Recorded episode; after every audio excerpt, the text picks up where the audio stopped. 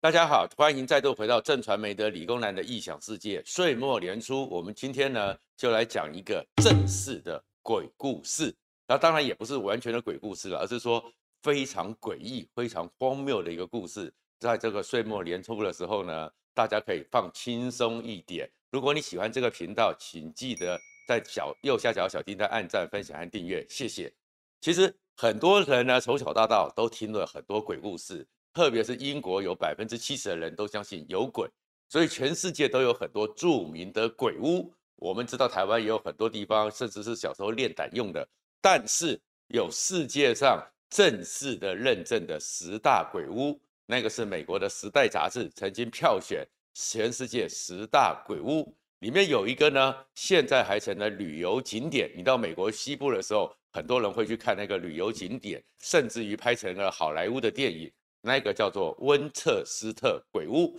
什么叫温彻斯特鬼屋呢？这个房子实在是太诡异了。我们常常讲叠床架屋，在这一栋温彻斯特鬼屋里面，真的就是彻彻底底的叠床架屋。而叠床架屋呢，所以有很多时候，你明明顺着楼梯走，但是你走不到地方；你明明在里面走动，你觉得好像看得很清楚，其实你在迷宫里面绕了半天都找不到目标。因为这里面呢太快了，它的楼梯呢可能是立字形的，你可能看到有个门呢，一打开之后竟然是一堵墙；你看到一个窗户，结果那窗户是打不开的，或者是从你二楼要走到三楼去，结果你从楼梯走下去一个立弯之后，你就到了地下室，里面的房间乱七八糟，怪得很。有人统计呢，那是比较根据时代杂志讲，它至少里面有一百六十七间房间，然后呢拍成电影的时候已经变成是一万一千个房间。一万个窗户，所以在里面是完全走不出来。这是最有名的鬼屋，而且是真实存在的鬼屋。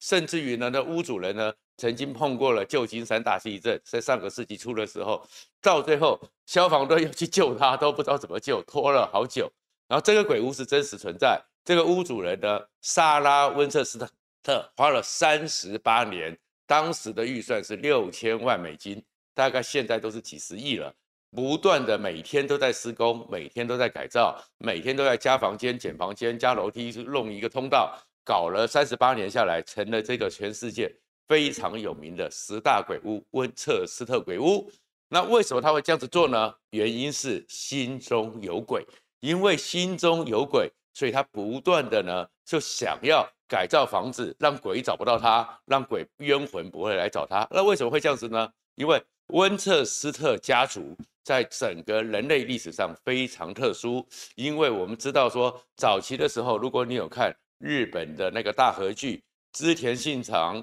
他们当时还是用火神枪，或我们的原住民其实还有一些人有早期的毛瑟枪，已经有进步了，但是火神枪就打一发点火一次，打一发点火一次。后来有个连续发射的步枪，就叫做温彻斯特步枪，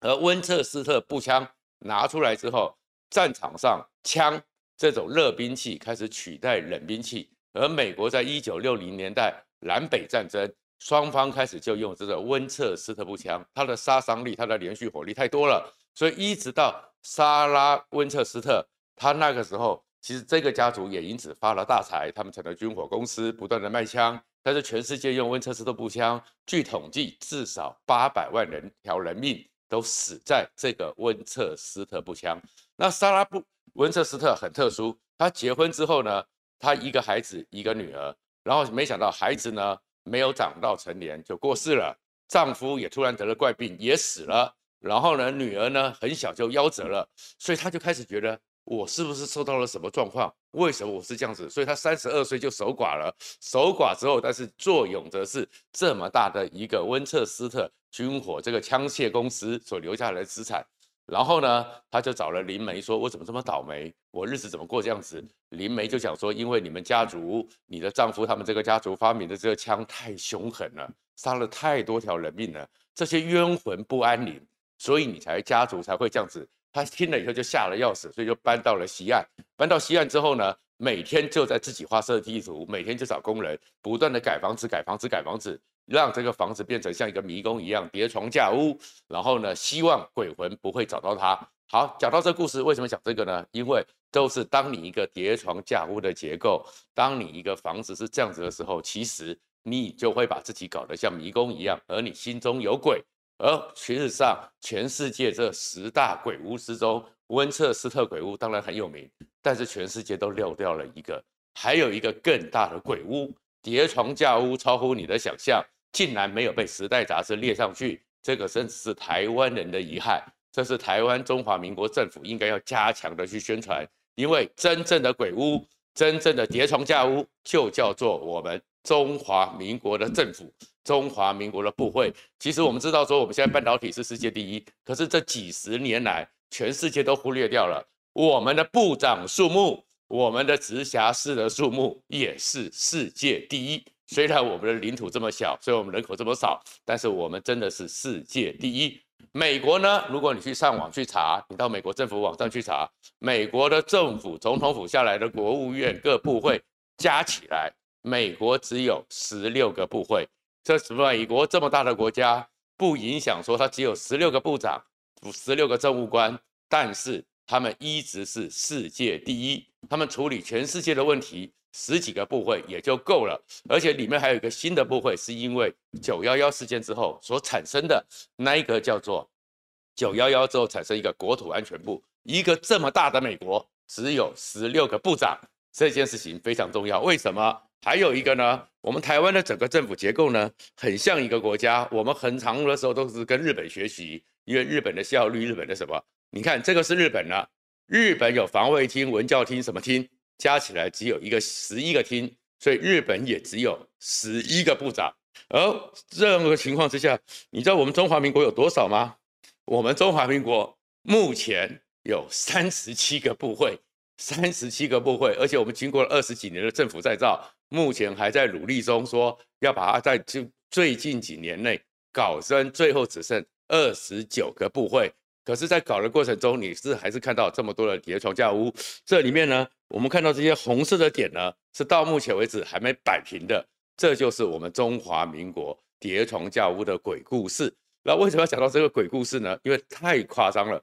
现在本来已经是这是二零一八年所定好的目标，我们的政府真的太复杂了。我们的人民去办事情真的是搞得很痛苦。我们要盖申请一个建筑物执照，申请一个个什么投资案。最有名的是四百四十四个印章，你盖到昏天地暗，人家一年就盖好的东西，我们呢会搞个几十年，因为你可能一下子要跑国防部，一下子要跑环保署，一下子要国土安全、国土安全厅或什么一大堆的莫名其妙的部会、莫名其妙的单位，搞得昏昏杂杂的。然后我们说好吧，就算我们很努力，二零一八年有个目标，总有一天我们会变成只有二十九个部长。不会走在路上不小心碰到一个人，他都是前部长，到处都是部长。可是事实上，我们呢也知道有个地方很喜欢做官，他们的官也很多。这个人叫做中华人民共和国。你就发现说，整个台湾虽然我们跟中华人民共和国互不同属七十年了，很多状况不一样了，可我们的文民主，我们的价值都是在整个印太里面唯一的开放民主的地方。可是我们的政府很多心态是跟他们一样的，这个是二零一八年中国要做政府再造，而中国定出来他们的目标，而且已经达成的，他们只有二十六个部会，所以台湾 number one，台湾优先，台湾第一，台湾的部长，台湾的部会特别多，多到了是我们真的要人民要办一个事情，要找一个政府，我们会发现小小的台湾官员特别多。政府特别多，部长特别多，而且不是多到只有这个情况，还有更夸张、更荒谬的是，你以为说只有一个部就算了吗？你到下面去，这个是我们行政院目前在运作的一个政府的组织，除了行政院长、副院长、发言人、秘书长之外，下面呢还有二十五个单位，而这二十五个单位里面。有了行政院，还有中部的行政院办公室、南部的行政院办公室、花东的行政院办公室，然后呢，后面还要加了什么国土安全的办公室、新闻传播处、是法制什么什么的，然后什么妇女权益什么权益，你突然发现说，我们的政府真的是大到不行，这么一个大政府。可是我讲实话，除了平常看他们吵吵闹闹之外，你真的有发现？你有觉得我们这么多官有帮我们做事吗？我们这么多的官有帮我们处理事情吗？然后回来了，这个东西是什么？因为也是我们这些政客心中有鬼，因为他们是觉得当官的话，有个位置，有个名片，就有一些权利，就可以去安排更多人，所以让很多的人，让他的自己人不断的好东西要跟好朋友分享。我今天有了权利，我要跟所有的朋友来分享，不断的在加官设职。所以呢，事实上这里面就是变成我们这整个国家心中有鬼，造成了一个全世界最没有效率，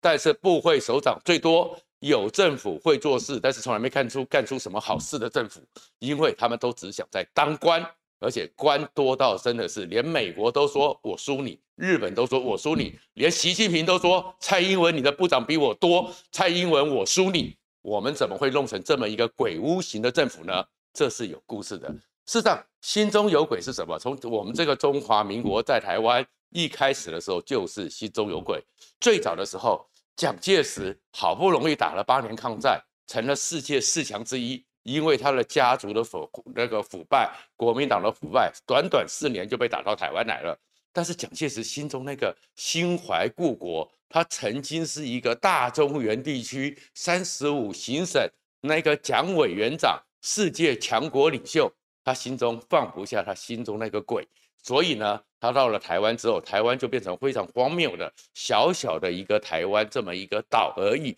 竟然呢开始把整个当时的在中国大陆的中华民国整个搬过来。所以呢，我们短短的这个地方，本来呢以前的时候，在日本的时代里面就是五个州三个厅，然后直接就是两级的政府。蒋介石觉得这两级的政府，他怎么会像是一个伟大的总统呢？所以，我们有台湾省，我们还有连福建省，事实上，我们还有广东省省主席。虽然他没有任何的土地了，我们当时以前都还有广东省的省主席。到处的就是要设省，设省之后就要设县，设县之后就要设市，市之后就有乡，就有镇。所以一看起来的话，整个组织结构看起来，蒋介石坐在最上方，整个组织结构，整个树状图一看起来，哇，好伟大啊！所以就把台湾弄得这样支离破碎。而支离破碎之后呢，后面又想说，慢慢的随着我们从农业的时代，糖业供养经济，经济变成民生工业，只要十大建设起来，我们开始有工业，我们开始有了服务业，我们有了商业，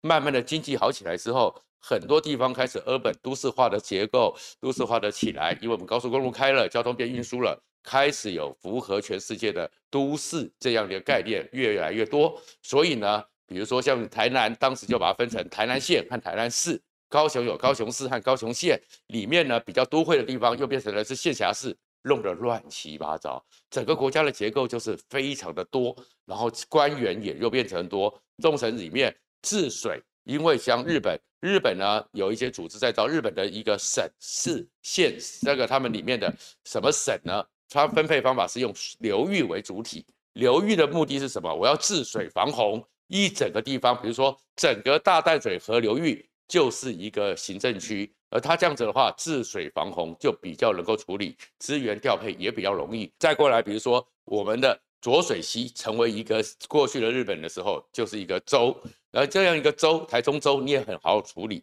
高屏地区成为一个州，这样子你也很好处理，整个治水防洪有一次性，而不像我们呢，现在每一年在治水，每一年我们已经花了不知道上兆元的治水预算，但是只要雨大了还在淹水，为什么？因为这条水，我们光一条河，一个上次我们不是有八掌溪吗？大家如果年轻的时候听过八掌溪的事件，光一条小小的八掌溪，在我们过去蒋介石心中有鬼、心怀大中原的情况之下。光一个八掌溪就有八个政府单位在负责，从县到中央，难怪永远谈不拢，难怪永远在开会，然后永远在浪费我们交的纳税钱。好了，这样子蒋介石是这个状况，好吧？那个时候是因为没有办法，然后慢慢的、慢慢的到了整个我们进入民主化的时代，然后让人家觉得最难以理解的就是这个民进党了。事实上，台湾呢？慢慢的开始，大家想说，哎，我们应该要抛弃这种广土重民的幻觉，我们根本就没有那么大，心怀中原也不必如此。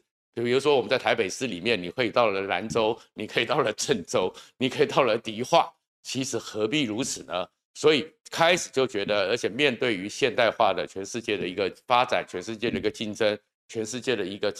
茁壮状况之下，叠床架屋，各种体制是不对的。所以是最早在一九八六八七民进党成立的时候，开始给台湾引入一个概念，也是从日本那边模仿学习观摩来的，叫做国土规划。而这个国土规划的一个概念里面，当时民进党就认为说。广土重民的幻觉是应该被换拿掉的了。再过来，整个台湾人这个土地上每一寸土地上的人民都应该受到共同的照顾，不应该是有城乡差距，不应该是你住在所谓的天龙国，或者住在所谓的地方的偏乡。你所受的待遇、预算、各种的权利是不同的，你的福利也是不同的，你应该把它处理掉。然后呢，台湾呢就回到两极化的政府。你看，美国也就是两极化，日本也是两极化，只有我们伟大的台湾有四五级。真正弄上去的话，我们每年到了二零二二、二零一八、二零二零二二即将要来大选，九合一地方选举，你可以想到台湾有九重的政府要九合一吗？这简直就是很奇怪。可是。民进党这个概念开始提出来，哎，台湾人也开始重新思考，对，所以慢慢的城乡所啊、建筑所啊、都市规划形成了共识，加上在炒作土地，所以很多的房价被因为这个叠床架屋完全没有人管理的土地的兼并、环保的破坏、河川的破坏，大家终于在一九九六年、九七年的时候想出了，形成了一个全国国土规划会议。而且也定了一个东西，接下来就是国家发展会议，那里面就觉得里面有很重要的，就是台湾整个结构、整个政府实在是应该重整了。可是在这重整里面，心里有鬼就出来了。当时呢，就讲的就是第一个呢，省把它虚极化，就是动省废省；第二个呢，就是把整个政府部会重组。我们搞到当时的时候，三十五个部还还有会，还有加上很多临时单位。四五十个部长级的人物在那边待着，你不觉得很荒谬吗？所以也要说政府要重组。然后另外一个，我们的官太多了，我们的官员太多了，所以呢，也要开始把行政院中央政府定个总员额法，总共目标就是十二万六千人。我们以后中央政府就这么多官了，不要动辄就数十万，他们都领钱，然后每个人做的事情，三个人里面可以只要干一个人的事情。这实在是太夸张了。好，都定出来，可是心中有鬼，那个鬼就是权力。所以最后呢，那种全国国土会议只做了一件事情，把农地释放出来，好让财团炒土地。而国家发展会议里面，李登辉连战加上当时的民进党许信良啊、陈水扁这些人，只想一件事情：宋楚瑜太强了，把宋楚瑜给干掉。所以把宋楚瑜干掉，就成了唯一的状况。而废了省之后呢？你就看到荒谬来了。会了省之后，你也因为没有去想国家应该怎么重新处理，所以只好呢，在中心新村旧的省政府那边还有四五十个局处，还有各种单位，所以就弄了一个行政院中部办公室。哇，这太好用了！因为行政院中部办公室就是直接指定一个人，然后这个人有政务官的性质，但是不需要受到立法院的约束，他不需要受到政务官的太多的压力。我好同机就可以给好朋友分享，就可以给行政院长或是这个执政党想要安插的人去历练。所以加了中部办公室，就会加南部办公室，就会加花莲花东办公室。所以我们一个行政院就搞了这么多办公室，它摆在那边，那跟那个当时的台中市政府、高雄市政府、花莲县政府有什么不一样？它也没什么功能，可是它挂了一个位阶，它的位阶是很高的。然后再过来呢，到了一九九七年十一月十八号。因为因应全国的要求，大家觉得太没效率了。你这整个政府哪有我要做一个建设案？如果大家有去花莲，有个地方叫做海洋世界，搞了十年，只是为了四百四十四个章盖不完，拖了十年。然后你会想想看，我们的中科、我们的台积电的扩厂计划，光搞一个环评，各种单位、各种部会就可以给你搞个两三年，十八个月，电那个半导体就进入了下一代。这样没效率政府怎么办？可是。官员们上来都心中有鬼，所以呢，国民党那时候就定了，虽然根据这个决议，就是政府要设第一个政府组织再造基准法，让台湾的部会降到十一个到十四个之间，然后呢，整个中央政府的总员额设定一个上限，不能再加了。然后民进党当时是全力赞成的，可是民进党上来之后才发现说，啊，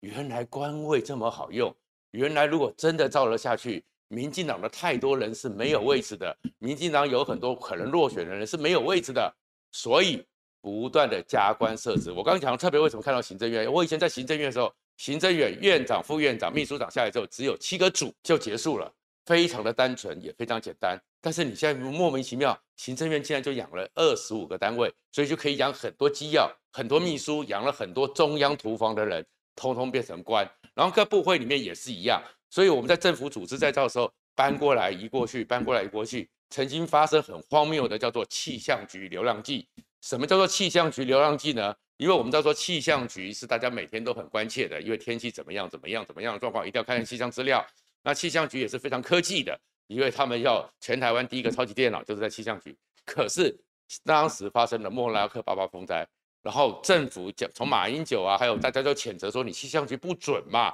你气象局没有给我们好的地资讯，让大家没有提前做防洪的准备，造成八八风灾莫拉克，所以气象局局长气象王子那个吴德荣毅而因此被迫下台，现在变成在电视台里面播报新闻而已，播报气象而已。大家在这个时候，大家都觉得气象局是断章取义，所以利用政府再造，交通部就说啊，因为气象局是高科技，不该属于我们交通部，所以气他就把气象局踢掉，要踢给了科国科会，就是科科技部的前身。那科技部是说，啊，这个气象这个专业这个天气我们不懂，又把它踢回经建会，就是现在的国发会，踢来踢去，最后叫做气象局流浪部记，整个政府单位全部谈完之后，才发现说。气象局竟然是一个孤魂野鬼，没人要收。最后大家觉得太荒谬了，才回到交通部。而现在也是一样。现在我们当然知道环境很重要，保护环境很重要，所以有个环境资源部将是一个最大的部，因为所有的水利、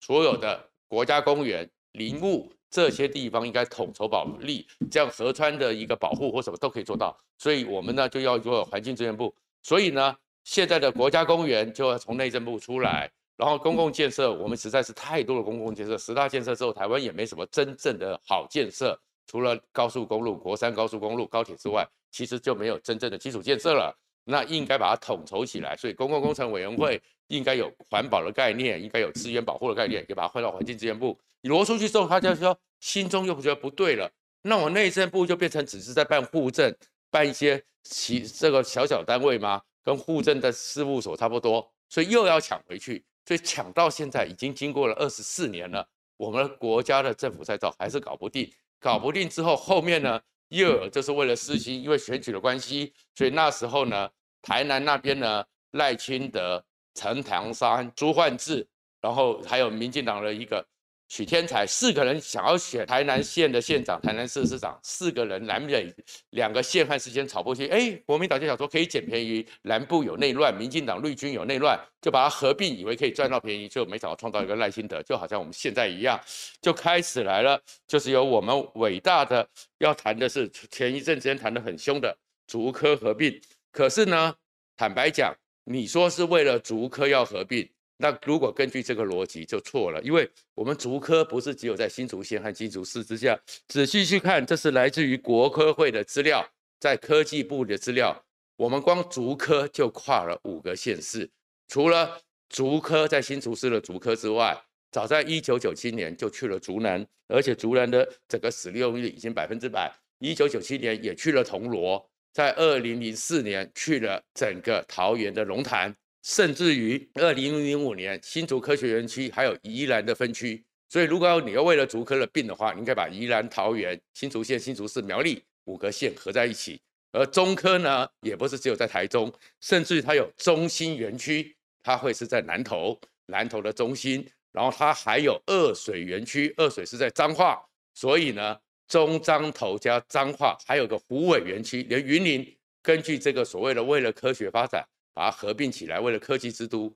中科其实也该把它合并。可是你看，大家都没有真正为了一个真正的效率、真正的工人，而是这些政客一直只是为了自己的利益、自己的派系、自己的选举、自己的好朋友要插分官封爵，所以搞到我们像是一个温彻斯特鬼屋。所以提醒《时代》杂志，下次要在票选全世界十大鬼屋的时候。第一名绝对不是温彻斯特鬼屋，而是我们中华民国政府部会特别多。谢谢大家。